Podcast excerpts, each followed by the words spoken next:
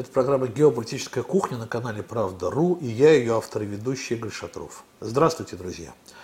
В нашей студии с уважаемыми экспертами мы беседуем о внешнеполитических интересах, которые с течением времени могут меняться, но всегда остаются главным основанием для принятия решений на международной арене. Это такая традиционная подводка к моей программе. В данном случае мы, наверное, будем говорить не столько об интересах и не столько о внешней политике, сколько о людях, и о том, кто эти интересы определяет и определяет ли. Ну, в общем, поймете сейчас через минуту. Россия и США имеют длительную историю сотрудничества.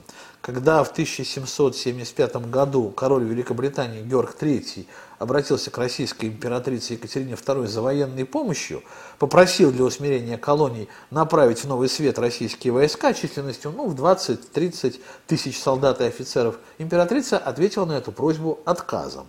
А 28 февраля или 10 марта по новому стилю 1780 года Российская империя приняла декларацию о вооруженном нейтралитете, которая существенно повлияла на мировую политическую обстановку, в первую очередь на правила международной морской торговли и, в частности, торговли с Соединенными Штатами. К декларации присоединились другие государства Европы, что позволило значительно нормализовать ситуацию на море, а значит в мире. Но тогда море значило мир э, вселенную, большую вселенную, в которой мы живем. У России, как известно, были и свои интересы на американском континенте. Напомню, что первыми русскими, открывшими а, Америку со стороны Дальнего Востока, были члены экспедиции великого путешественника Семена Дежнева. Они добрались до побережья Аляски в 1648 году. Ну, правда, первые жизнеспособные русские поселения в Америке появились не сразу, а в 1772 году на Алиутских островах. Помнят ли об этом в современной Америке? Вот такой вопрос я задаю в начале нашей программы, а узнаем ответ на него и на другие вопросы. Сегодня у моего гостя в нашей студии, недавно приехавший из Соединенных Штатов, русский писатель, поэт, историк литературы Юрий Георгиевич Милославский. Здравствуйте, Юрий Георгиевич. День добрый. Юрий Георгиевич, ну вот правда, помнят ли в США о русском открытии Америки, о том, какую роль Соединенных, в жизни современных Соединенных Штатов, появление Соединенных Штатов сыграла э, Россия времен императрицы, да, и Екатерины, и вообще хотя бы о том, кто открыла и кому принадлежала Аляска, они помнят? Ответ простой и ясный – нет. У меня есть твердое этому сегодня, сегодняшнее свежайшее подтверждение. Только совсем недавно – несколько часов назад я пил не очень хороший чай в компании замечательного, э, такого любопытного господина, американца, который уже довольно давно представляет э, у нас, столице нашего Отечества, представляет очень важный и очень, я бы сказал, интеллектуальный американский журнал. Я не хочу называть ни имени, ни журнала, он меня не уполномачивал, но я с ним с этого начал, с этой истории с Екатериной – он смотрел на меня честно, абсолютно честными глазами и сказал, а, а когда это было? А почему он обратился? Да как это может быть? Я говорю, ну как же это, знаете, я много лет все-таки, знаете, здесь, и вообще, знаете, я образованный человек, хотел, видимо, сказать. Я этого никогда не слышал. А где об этом можно прочесть? Он не врет. Все сказано этим. А что можно говорить тогда об американских школьниках современных, да, если человек, представляющий, ну, наверное, какую-то там интеллектуальную элиту, да, наверное, творческую. Ну, как бы сказать, обязан представлять. Обязан, по крайней мере, представлять. По ну, своему, да. Ну, это вот смотрите, это у вас впечатление добавило вам э, как бы красок, э, разговор в России добавил. Но вот вы живете в Соединенных Штатах не первый год, боюсь даже назвать цифру, сколько лет. И вот вы живете же в этом американском окружении, а, вот о России как бы не в связи с а, какими-то текущими политическими там, тенденциями, не в связи с Путиным, вообще там как-то говорят, ну, в связи с чем-нибудь, а, поэтами, э, писателями, композиторами нашими, ну и той же самой историей Екатериной, в конце концов. Да, вот именно, как не смешно сказать, я опять вынужден обратиться к этому безымянному, анонимному представителю элитного сословия, недурно знающему русский язык, у него произношение хромает, но язык, словесный запас у него хороший. Не могу, как сказать, не поддержать. И у него не было особых оснований как-то со мной там устраивать какие-то игры. Это совершенно было невинно. Я ведь тоже обладаю некоторыми способностями к беседе, и он вряд ли подозревал, что мы сейчас с вами эту беседу раскрутим вот в таком э, прекрасном, э, я бы сказал, контексте. Я его спросил, слушай, как ты считаешь, я уже тут некоторое время по обстоятельствам все разъезжаю, что-то изменилось в отношениях э, наших э, людей там, к России, все, сам понимаешь, что творится. Он ну, так смотрит. Ну, ты же знаешь, что нужно. Мы же там не, мы же не интересуемся. Америка, ну кто? Ну, это же тебе не, не бейсбол. Ну, что? ну, люди, это даже хорошо. Ну, живут какие-то люди, может, они русские. Ничего страшного.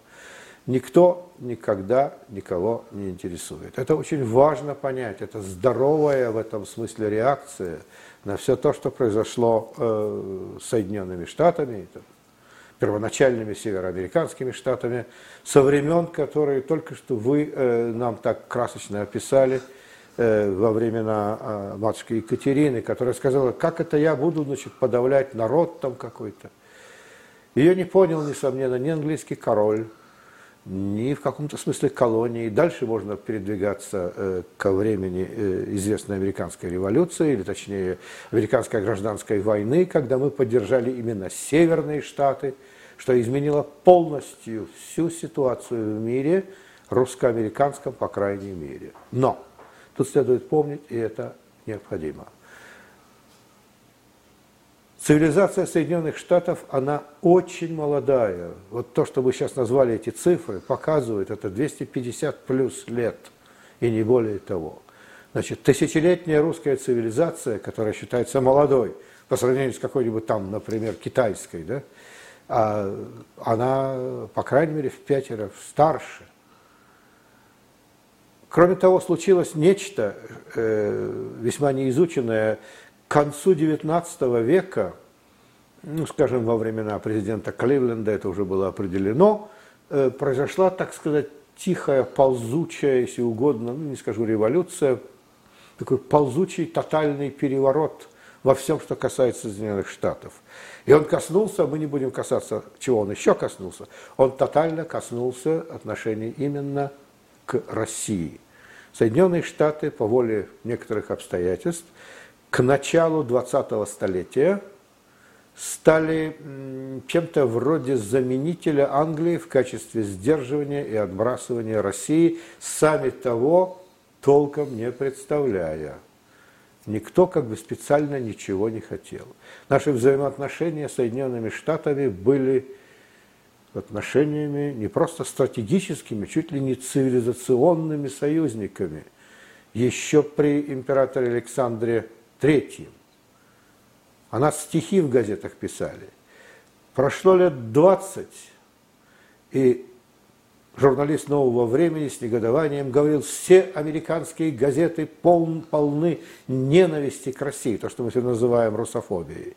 То, что он сказал, было написано в 1912 году. Вот та политика, которая тогда возобладала, по обстоятельствам, не имеющим к нам никакого отношения – ни к государственному строю Российской империи, ни к чему. Она продолжается по сей день, и это надо относиться к этому как данности, не давать этому никаких, э, я бы сказал, моральных, нравственных и тому подобных оценок. Вот так. Я ведь не, наверное, не для того, чтобы разобраться во внешней политике США, задал этот вопрос. Это такой э, своего рода переход да, к основной теме нашего Конечно. разговора. Я хочу понять, и надеюсь, что это интересно и многим. Вот вы э, живете в Соединенных Штатах несколько десятилетий. Живете там как русский человек. Вы э, всегда настаиваете, когда вас представляют, чтобы вас представляли русским писателем, русским поэтом, русским историком литературы. А, вот. Но живете в Соединенных Штатах. Сейчас не будем разбираться, почему. Это вообще тема для других э, бесед, и вы много раз отвечали на этот вопрос. А если она какая-то особая русская Америка, вот в которой вы живете, в которой живут другие американцы, вы там э, сохраняете свою русскую идентичность только вот тем, что э, вы ну, упоминаете слово русский, когда э, представляетесь, или как-то по-другому. И есть ли такие люди, как вы, и какие другие люди? Давайте о русской Америке поговорим. Давайте, но э, тут опять, если, если угодно, приятное совпадение. На протяжении пяти лет я э, был продюсером и ведущим э, телевизионной программы э, телекомпании RABC, то есть русско-американская бродкаст, там, телевизионная, телевизионная компания, компания да. и так далее, и так далее, русская Russian American Broadcasting Company, Company. whatever, неважно. Это было э, во второй половине 90-х годов. Тогда я еще застал, скажем так, возрастные изменения, конечно, ее коснулись, застал э, прекрасные останки того, что вы называете русской Америки. У меня была отдельная программа еженедельная, получасовая, она так и называлась «Русские американцы». Вот и я есть русский американец в данном случае. Там среди этих русских американцев были потомки весьма известных древних родов, начиная от князя Щербатова и касаясь, касаясь там, скажем, графа Толстого Милославского, или там э, князя Чавчавадзе, который, хотя и Чавчавадзе, он был абсолютно русский православный человек, достигший, разумеется, немалых высот в системе, как бы сказать помягче, американских э, всяческих служб и тому подобное. Всех этих людей я застал живыми, здоровыми и в состоянии, от, в состоянии понимать и отвечать на все мои вопросы. Русская Америка существовала, ответ. Так. Она помаленьку сошла на нет, как многое сошло на нет. Фактически ее приговорил переворот 91 года, 1991 года в нашем Отечестве историческом. Э, Русская Америка потеряла базу для своего существования. Это очень любопытно. Вот это очень важный момент. Я хочу, чтобы мы вот на нем и остановились. То есть была русская Америка такая контр-Россия, не анти-Россия, как вот сейчас говорят про Украину, да, а какая-то другая, но Россия, та, которая не могла, э, ну, по каким-то разного рода политическим причинам существовать в России, но она существовала на американской территории. В том числе, да. Да, например, в том числе, да. А революция 91 года что, ну если вот называть события, которые у нас случились в 1991 году революции, что она изменила? Она что, не понадобилась более? Вроде бы это все можно было у нас. Вот здесь какой-то вот какая-то каша у меня в голове. Давайте ее как-то это устаканим. Да нет, тут нет никакой каши. Дело в том, что э, всякое вот такое, я бы сказал, э, э, культурно-поведенческое, полубессознательное движение, которое ведет к концентрации каких-то, я бы сказал так, культурных преференций, национальных преференций. Русская Америка, это ведь что-то должно означать, да? Это некая культурно-поведенческая такая система. Да. Вот. Она потеряла свой смысл просто потому, что она перестала возобновляться. Понятно. То есть этот понятно? поток, постоянный поток людей определенного Не склада прекратился, да? Не Нет? только. Так. Возобновляться внутри самое себя. Так, а это вот, как? знаменитый музей «Родина» переехал в Россию. Это был музей, я помню, как я приходил, когда его разбирали на части, был такой музей у нас в штате Нью-Джерси, где все это было, там, общество «Родина». Все уже перевезли, остался какой-то, знаете, почти символический, макабрический такой участочек. Русские офицеры старой армии, да, не, только белые, но старой армии, э, отдавали свои погоны туда, офицерские, да. И вот я застал такой запыленный такой, я бы сказал, могильный холмик этих погон, лежащие вот так навалены. Их не увезли, потому что что там выставлять, это же не имеет Ценность уже не- невеликая. нет никакой исторической ценности в этом нет. Ну, погоны, ну, был какой-то офицер. да. Тут есть еще одна э, ситуация.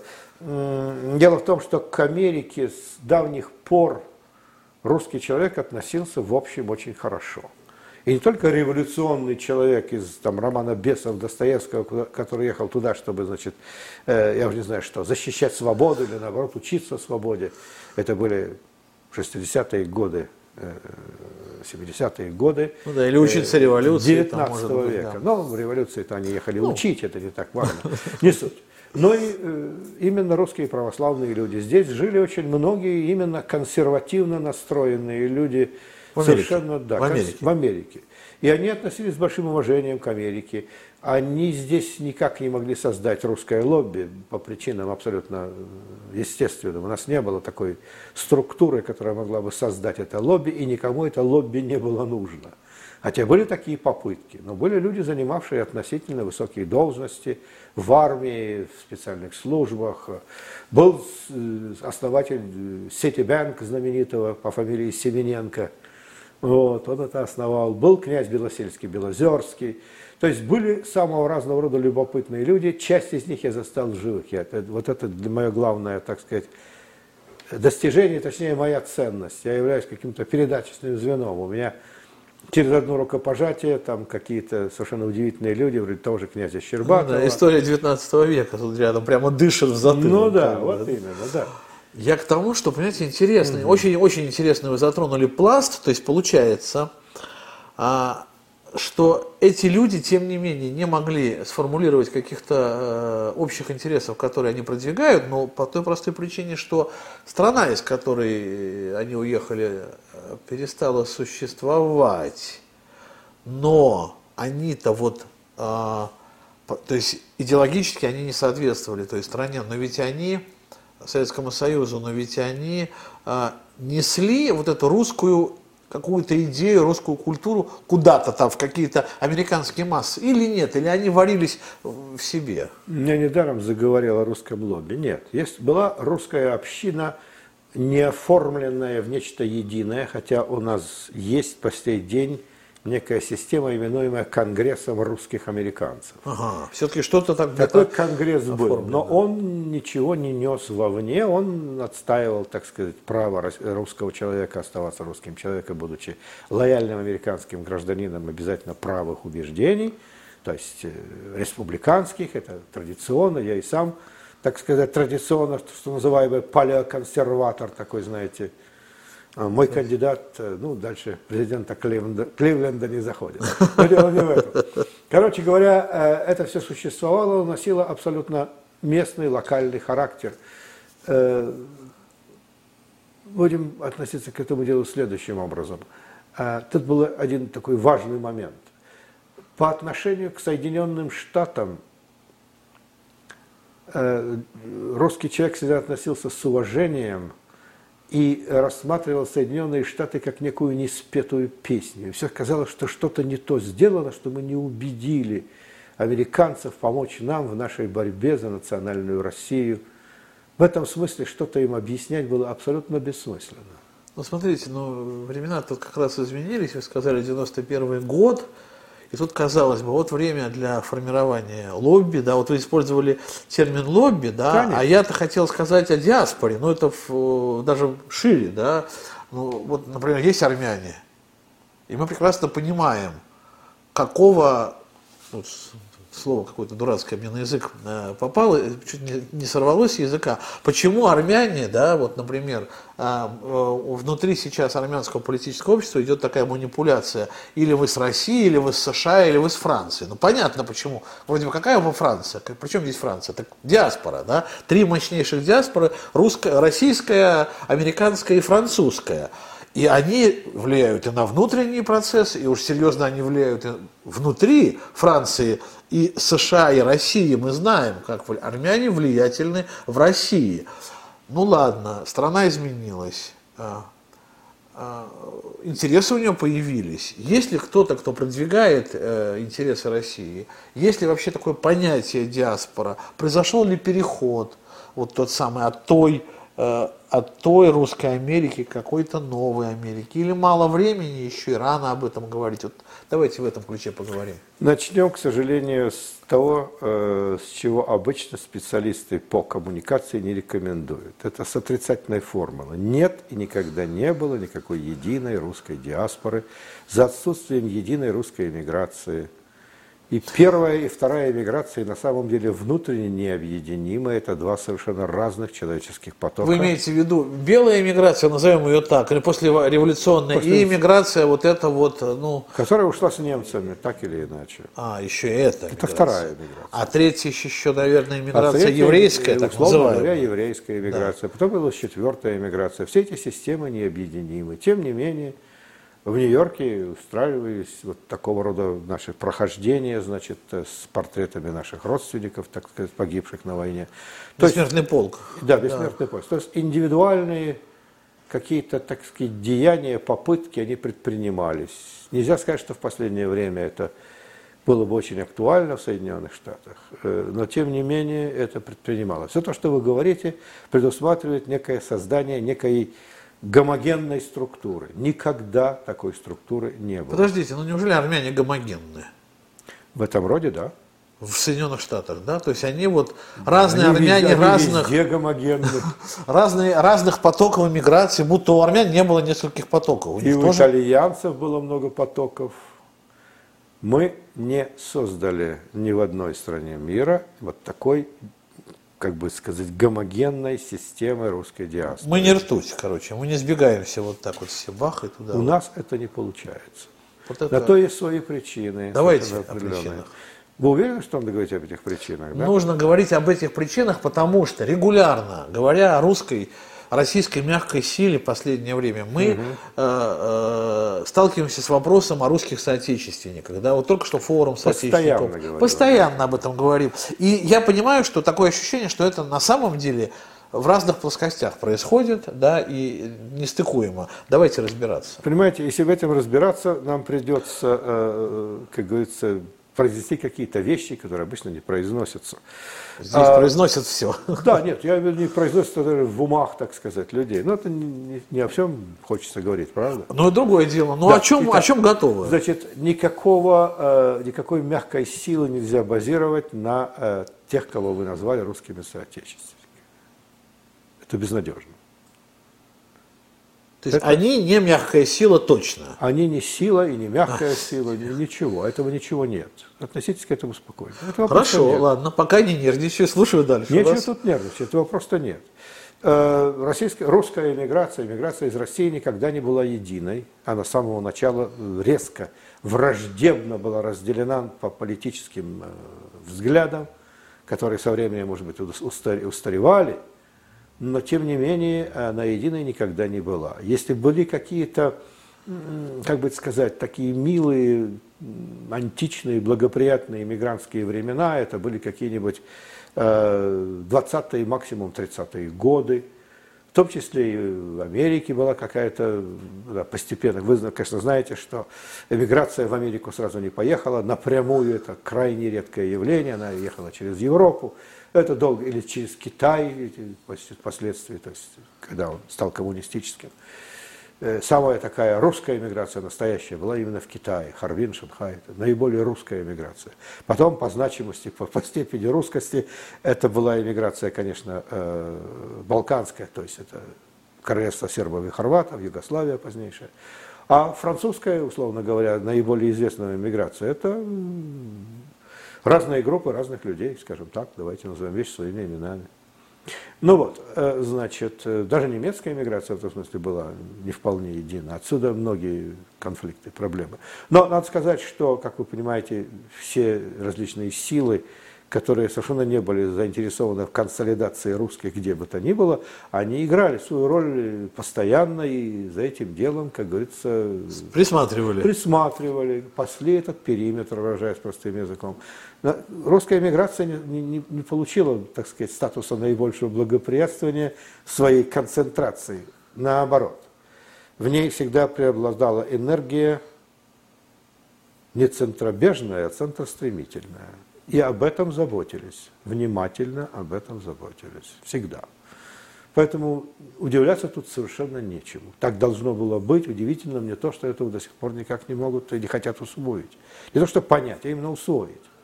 Вот. Ожидание, что есть какая-то мягкая сила, которая будет изнутри Соединенных Штатов, условных, да, действовать в пользу России, поднимать свой, пускай даже не громкий, но э, этакий голос, это, это какая-то странная иллюзия, я не знаю, на, на чем ее основали, кто, кто создавал эту, как бы, эту концепцию. Я обожаю своих русских соотечественников, я сам русский соотечественник любому соотечественнику. Все нормально, все хорошо. Но я, как русский американец, проживший там достаточное время и хорошо понимающий ситуацию, я оглядываюсь по сторонам и не вижу даже подобия того, что там хотят найти. Слушайте, ну ведь был же период, там 90-е особенно, да, Правда? когда возникла, например, тема такая русская мафия. Но мафия это же всегда какая-то организация, это же какая-то коза ностра. Неужели даже мафия, не- не- неужели даже русской мафии нет? Или не было? А, это очень рискованный вопрос. Скажу почему. Русская мафия была многонациональна. Это первая часть ответа.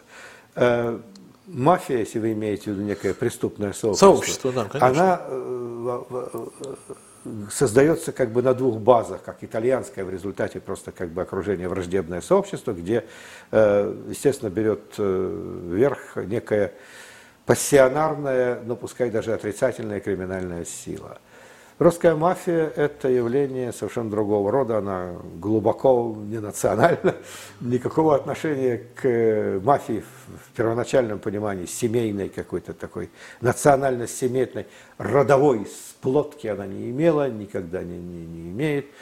И уж никак она не, не угрожала созданием единой какой-то русской структуры, пускай даже самой отрицательной.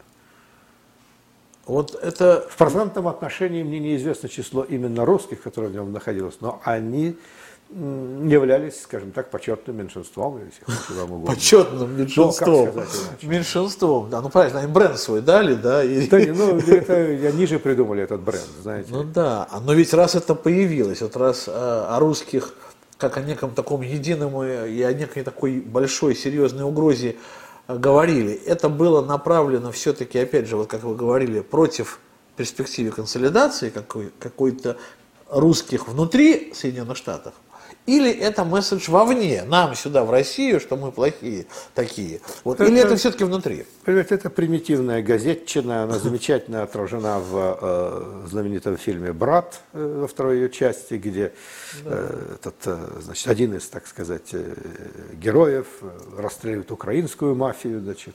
Вот украинская мафия, в том смысле национально организованная, она отчасти существовала. Суть мафия, она существовала как э, система, скажем так, да. А вот русской мафии, в том смысле, как э, мы ее понимаем, когда смотрим фильм «Крестный отец», допустим, да, не было никогда, и она никогда не претендовала на существование. Если какие-то знакомые люди из одного южного города вместе объединились, это не значит, что это русская мафия. Я к тому, что вот э, мы говорим о мафии, да, говорим о диаспоре, говорим о каком-то сообществе, а в целом-то вообще, вот, мне показалось, что это проблема, не американская, ну имеется в виду, это не проблема русских в Америке. Конечно нет. Это проблема вообще русских. Согласны? Да, У нас есть какая-то вот, да, да. До известной степени. Тем не менее, в Западной Европе, в Балканской Европе создавалась некая, как бы сказать, единая русская система, да, но она носила именно э, она объединена была, так сказать, на уровне двух-трех э, основных концепций политических или историко-политических, будь то там Э, либеральная демократия, анархия такая всякая, принадлежит к тем или иным каким-то кругам, совместное прошлое, наконец, участие в так называемых, как мы сейчас говорим, белых, ну, войсках антибольшевистского фронта, они совершенно разные. Слово «белые» ну, вообще никогда не относилось. Это были различные вооруженные группы сторонников учредительного собрания, не более того. Ну Их называли учредиловцы. А белое это тоже такая пропагандистская формула. Ну, да, из литературы что-то просто. Абсолютно. Я к тому, что вы считаете все-таки, что не везде, да, но вообще, мне кажется, у нас и в России внутри такие проблемы. Знаете, вот вы сейчас там, не знаю, как из Соединенных Штатов, э, наблюдаете за внутренними процессами у нас. Наблюдаю. Да? Наблюдаете, я не сомневаюсь. Вы видите, как вот мы сейчас э, часто сталкиваемся с тем, что другие-то народы, даже на территории России, да, они как-то консолидированно в защиту своих выступают, да, а народы бывших наших союзных республик тоже как-то консолидированно выступают. А русские э, даже в оценке явных каких-то провокационных действий в отношении нас, русских, ну, не едины. Почему я и сказал, что это какая-то наша, э, я не знаю, исконная, наша какая-то родовая, не знаю, болезнь, нет? Мы не укрепляем свои культурно-национальные тылы. У нас нет такой привычки, скажем так, исторической привычки. Увы и ах. К сожалению, нет. То... Ее надо обретать. Надо обретать. То есть мы растворяем их в каком-то интернационализме, да, я понимаю так. То есть мы да же нет. вместе с кем-то так всегда, нет? Не У нас есть, э, мы никак не можем осознать ту ситуацию, в которой мы находимся. Это не наша сильная сторона. У нас гениальные мыслители, там, которые это осознавали так или иначе, начиная, с, по крайней мере, Федора Михайловича Достоевского, да и пораньше, скажем так. Но э, вот такого глубинного, бессознательно культурно-поведенческого стандарта, который носил бы характер именно центробежный, у нас нет. Когда говорят, мы русские, там, с нами Бог, говорит Александр Васильевич Суворов, ему в ответ э, не всегда раздается стройный хор.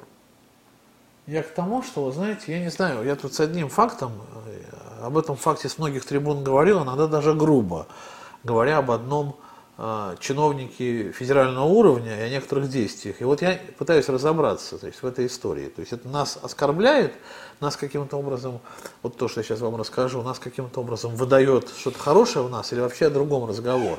У нас тут активная сейчас ведь тема э, восстановления потока мигрантов, которых нам не хватает, понимаете, у нас угу. очень большая проблема. О, нам, да. нам не хватает мигрантов. Каждую и секунду замечаю на улице. Вице-премьер э, правительства э, России, бывший главный строитель Москвы, господин Хуснулин, да. недавно заявил, ну, он заявил летом, но мы это ему часто вспоминаем, хотя угу, вот он угу, даже, по-моему, не поперхнулся.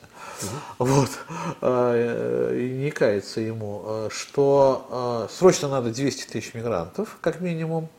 А, потому что русские не будут а, работать за 40 тысяч рублей 12 часов в сутки. А вот эти будут, и пускай работают, да. Ну, я, во-первых, считаю, что он пропагандирует рабский труд и признает, что у нас в России существует. Если зовут мигрантов под таким э, соусом, то вряд ли потом мы от них должны благодарности ждать. Потому что им говорят, ребята, нам нужны рабы, давайте приезжайте. Да? Но то, что вот э, вместо того, чтобы искать э, для э, россиян рабочие места, нам предлагают их заместить мигрантами, я, вот для нас это самая большая проблема последних нескольких месяцев. Как вот на фоне пандемии все это обострилось, дискуссии идут в разных аудиториях, от, там, не знаю, самых простых, там, не знаю, заводских, наверное, и строительных, и кончая академическими. А каша в голове полная. Вот это мы о чем? О чем этот разговор, короче? Вот вопрос. Но надо сказать, что э, приглашение мигрантов для того, чтобы они выполняли некую низкооплачиваемую работу, это явление традиционное и всеобщее.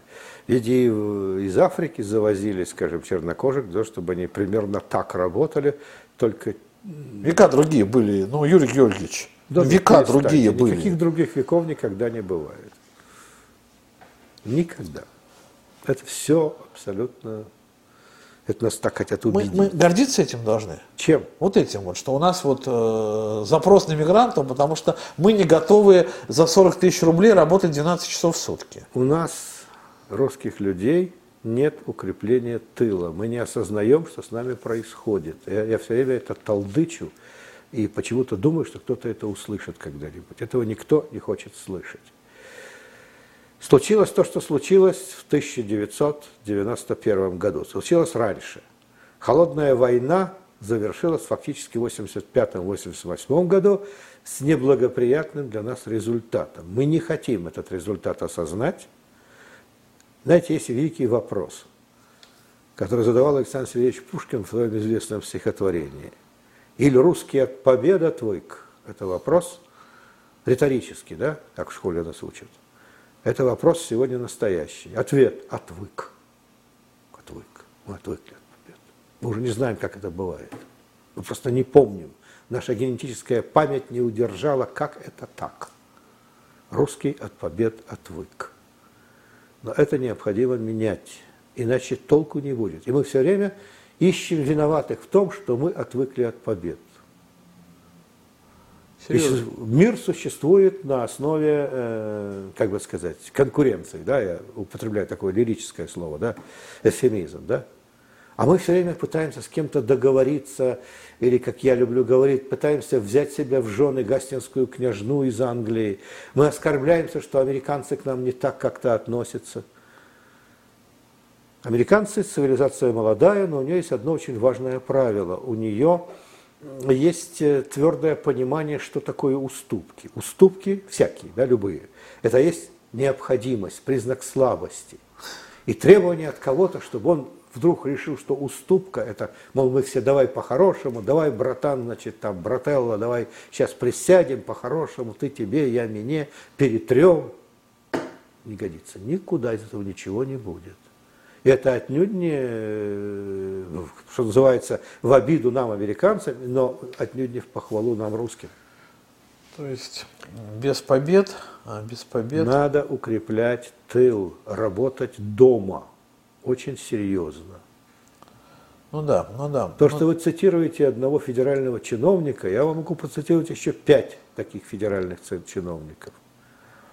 Что бы они ни говорили, они работают на своих местах, с ними все в полном порядке. Но ну, я не горжусь тем, что у нас, как у людей, как у людей, там мигранты тут э, ходят Дело по улицам. Этого. Я не вижу ничего против. У меня нет э, тотальной, э, так сказать, отрицаловки касательно необходимости въезда тех или иных мигрантов.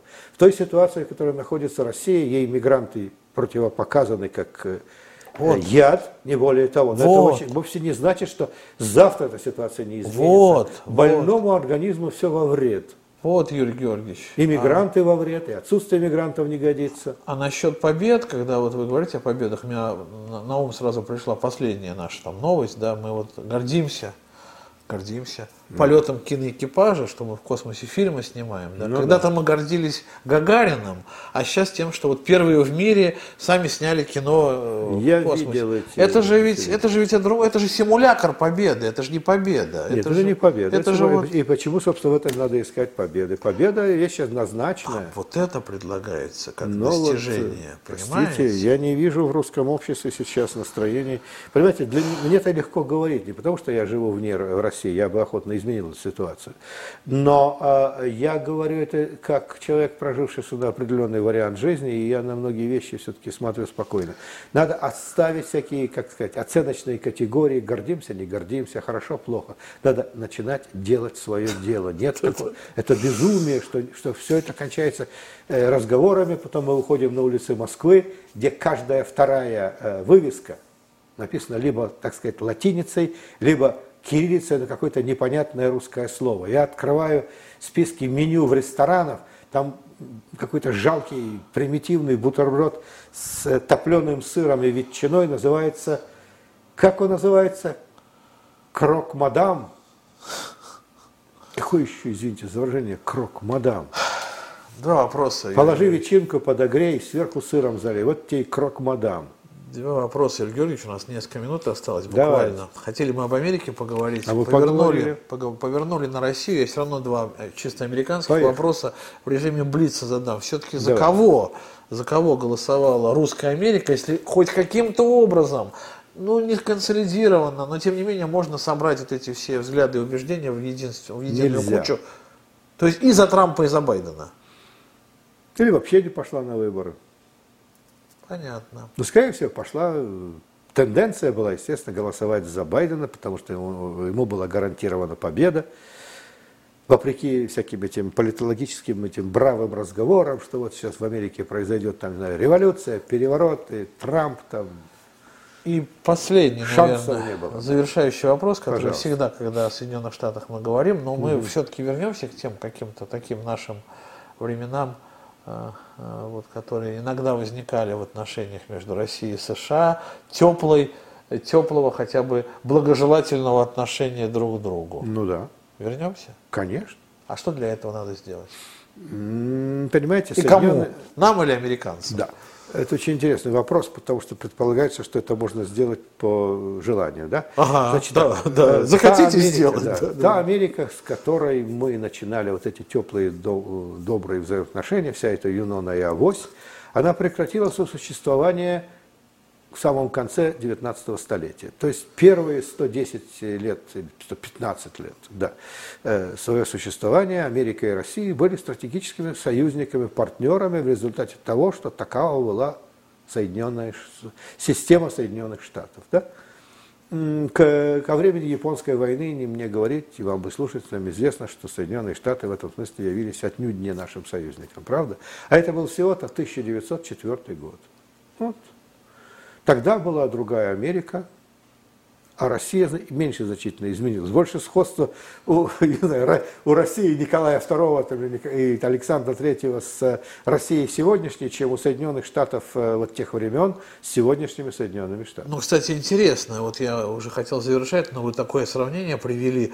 Э, мы же часто к тем годам ну, по крайней мере, еще несколько десятилетий назад, все время к тем годам, как годам такого российского подъема э, обращались. Так, может быть, это и хорошо, но мы с 2014 годом сравнивали, помните, да, всегда, сколько там стали было выплавлено, выплавлено в 2014 году и сколько да. сейчас. Мы считаем, что это период становления русского капитализма, такой активного его, такого, э, его экспансии в мир. То есть это неплохие времена, если вы сейчас сравнили современную Россию с той. То есть мы-то живем в хорошем хорошее время получается.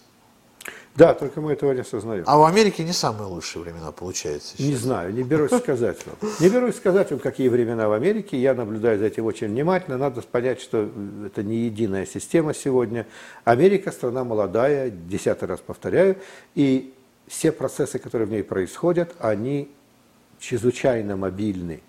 То, о чем мы говорили с вами, скажем, эдак, э, год назад – уже сегодня немножко сместилась по этой шкале мобильности. А что касается сравнения с 1914 годом, есть замечательная брошюра со всеми такими цифрами нашими, этими блистательными.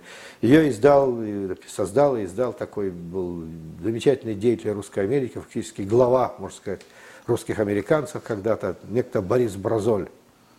Вот там все эти цифры, как мы здорово, как мы здорово шли.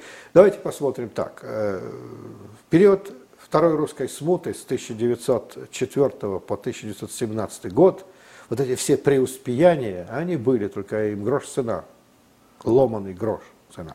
Вот, они не позволили удержать Россию на плаву, она развалилась ну да, по результатам надо судить, конечно, да, да, да а не по цифрам, не по статистике. Ничего не дает, это все слова. Согласен, ну а насчет нашей дружбы, я, мне что-то кажется, что все-таки, когда вот, э, ну равные могут дружить объективно, а, а вот когда люди как-то... Должна измениться ситуация. Некое превосходство, это уже не повод для дружбы. Ну а кажется. почему, собственно, не американцам не должно быть это превосходство? Поэтому, Вполне, естественно, они являются так, победителями в данный момент. Поэтому так и есть. Но будем ждать, э, когда это вот эти вот часы там. Отцы знаю, и братья, тылы укрепляйте, тылы укрепляйте, сильно укрепляйте, жалейте свою собственную страну, перестаньте жить в этом мире. Вы живете как какой-то, это, это у нас страшная тенденция, мы буквально чуть ли не на язык победителя переходим. Ну это ну, да. главный символ ну, сейчас встанем из-за стола и пойдем Все. приводить в порядок страну. Время подошло к концу. Об особенностях жизни наших соотечественников в современных Соединенных Штатах, о мыслях, которые посещают некоторых из них, мы беседовали сегодня с русским писателем, поэтом, историком литературы, который вот приехал из Соединенных Штатов, Юрием Георгиевичем Милославским. Спасибо, Юрий Георгиевич. И вам спасибо. Я Игорь Шатров. Это была программа «Геополитическая кухня» на канале «Правда.ру». Берегите себя и своих близких. До встречи.